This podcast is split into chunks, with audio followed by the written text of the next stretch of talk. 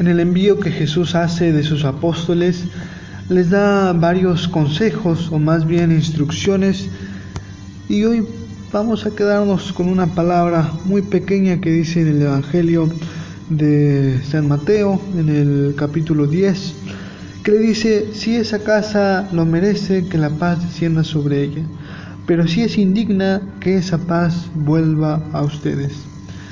En primer lugar, sugiero mirar alguna reflexión que ya hemos hecho eh, del quinto domingo de Pascua, eh, que se llama Cómo alcanzar la paz. Está en el canal de YouTube en el que vamos colgando todo, Cómo alcanzar la paz. Hoy vamos a meditar sobre esta realidad. Eh, ¿Qué es lo que nos hace dignos o indignos de alcanzar la paz? Bueno, en primer lugar, podemos hacer esta relación con lo que leíamos en los evangelios de otros días, que nos hablaba de que Jesús es el yugo suave.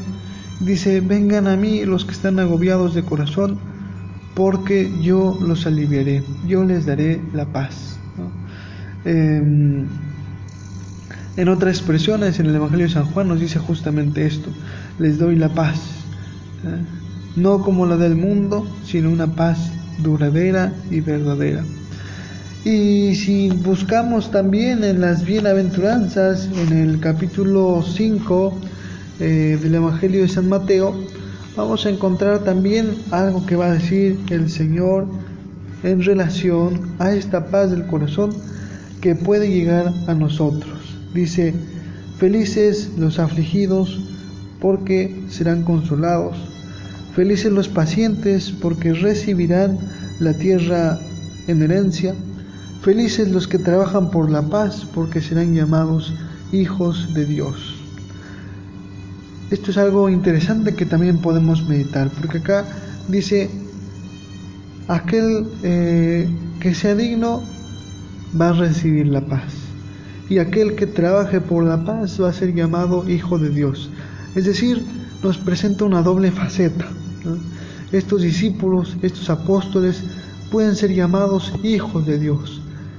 Y si esta casa que recibe la paz quiere anunciarla también, anunciar lo que ha recibido, como hemos venido diciendo estos días, va a también ser llamada hija de Dios, una familia que es hija de Dios. ¿eh? Dice, felices los pacientes porque recibirán en herencia. Paciente es aquel que ha conquistado la paz y por tanto también la reproduce. Ahora bien, ¿cómo alcanzar esta paz? Eh, en la reflexión que citaba al principio, decíamos que la paz del corazón en el sentido de la fe no es otra cosa más que la certeza de la presencia de Dios. Si Dios está conmigo, entonces tengo paz. Pero si Dios no está conmigo, entonces será muy difícil hallar la paz por diversas situaciones. En primer lugar, porque nuestro corazón sin Dios está inquieto, como lo dice San Agustín. Nuestro corazón, Señor, va a estar inquieto hasta que no descanse en ti. En segundo lugar, porque sin Dios las relaciones con los demás se pueden tornar difíciles, porque sin Dios no somos pacientes. ¿eh? Dios es el que nos da la paciencia para amar más allá del propio límite del amor humano, ¿eh? el que nos hace no tolerar, sino soportar con amor y perdonando las fallas de los otros. ¿eh? Y cuando no está Dios, esa paz va a faltar. ¿eh? Entonces somos dignos de esa paz si vamos a buscar a Dios. Si no buscamos a Dios, de algún modo nos convertimos en indignos de su paz. También en relación a el mundo o la sociedad en general, somos dignos de esa paz cuando abrazamos la justicia. Esto es lo que la Iglesia siempre ha dicho, la paz es un fruto de la justicia. Si en una situación de una comunidad, de una sociedad, de un país no hay justicia, por ende no habrá paz. ¿Eh? La injusticia siembra eh, esa em, desgracia que es la violencia, que es la desunidad, que es el conflicto. La justicia, en cambio, es el germen de la paz. Entonces, uno puede hacer el examen de conciencia y meditar qué tan justo he sido en todo esto que he hecho. ¿Mi justicia engendra paz? Y por el contrario, preguntarnos también qué actitudes mías pueden generar eh, la desunidad, el conflicto, robar la paz en las situaciones o los ámbitos en los que me muevo. Muy bien, ¿qué podemos pedirle al Señor? Sin duda que, que nos considere dignos de su paz.